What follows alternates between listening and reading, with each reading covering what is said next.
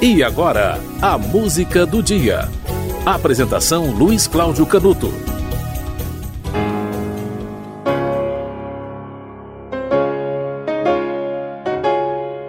Ele escreveu o livro de poesias Alvéolos em 1887. Escreveu também A Aristocracia do Espírito. Escreveu Flora de Maio, uma poesia lançada no início do século. Escreveu O Norte, que é um livro com é, notas de viagem que ele lançou em 1909. Escreveu um livro chamado A Arte de Fazer Versos em 1912. Escreveu Noções Elementares de Gramática Portuguesa, olha, um livro é, pedagógico. Também escreveu um livro chamado História Universal. Escreveu A Alma Portuguesa. Um escritor brasileiro que você conhece muito mais por outro motivo. Olha, ele foi ocupante da Academia Brasileira de Letras na cadeira 17. Ele foi eleito em 1915. Ele substituiu Silvio Romero. Nascido em Vassouras em 1870, morreu no Rio de Janeiro em 1927. Professor, mais conhecido por ser autor da letra do hino nacional. Joaquim Osório Duque Estrada Morreu no dia 5 de fevereiro de 1927. O poema dele, escrito em 1909, com versos decassílabos, em ordem indireta, foi oficializado como letra do hino nacional por um decreto do presidente Epitácio Pessoa, na véspera do centenário da independência do Brasil, decreto de número 15.671. No dia 6 de setembro de 1922, foi oficializado esse poema de Joaquim Osório Duque Estrada como a letra do hino nacional brasileiro. Você está ouvindo desde o início do programa Arthur Moreira Lima com a sua grande fantasia triunfal sobre o hino nacional brasileiro. Essa, essa música era executada todas as noites no encerramento da programação da TV Bandeirantes, se não me engano. A TV Bandeirantes tocava essa grande fantasia triunfal, que é uma das maiores homenagens já feitas ao hino nacional brasileiro. Uma execução belíssima e bastante emocionante do pianista Arthur Moreira Lima. Esta é a música do dia que você continua acompanhando. Hoje é dia 5 de fevereiro. Continue com Arthur Moreira Lima.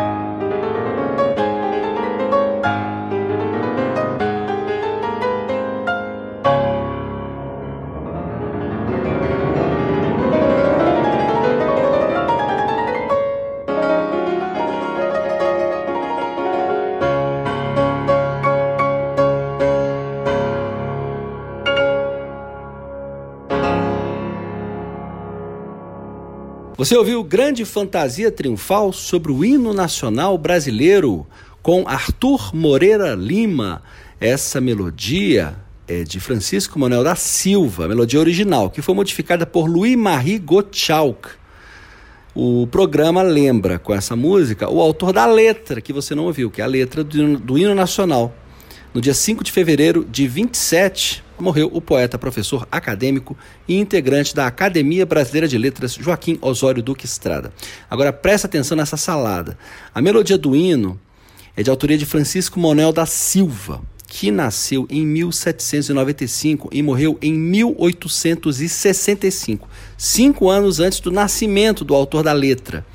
E a música que você ouviu é uma variação dessa melodia feita por um músico americano chamado Louis-Marie Gottschalk, que nasceu em Nova Orleans em 1829 e morreu em 1869, um ano antes do nascimento do autor da letra.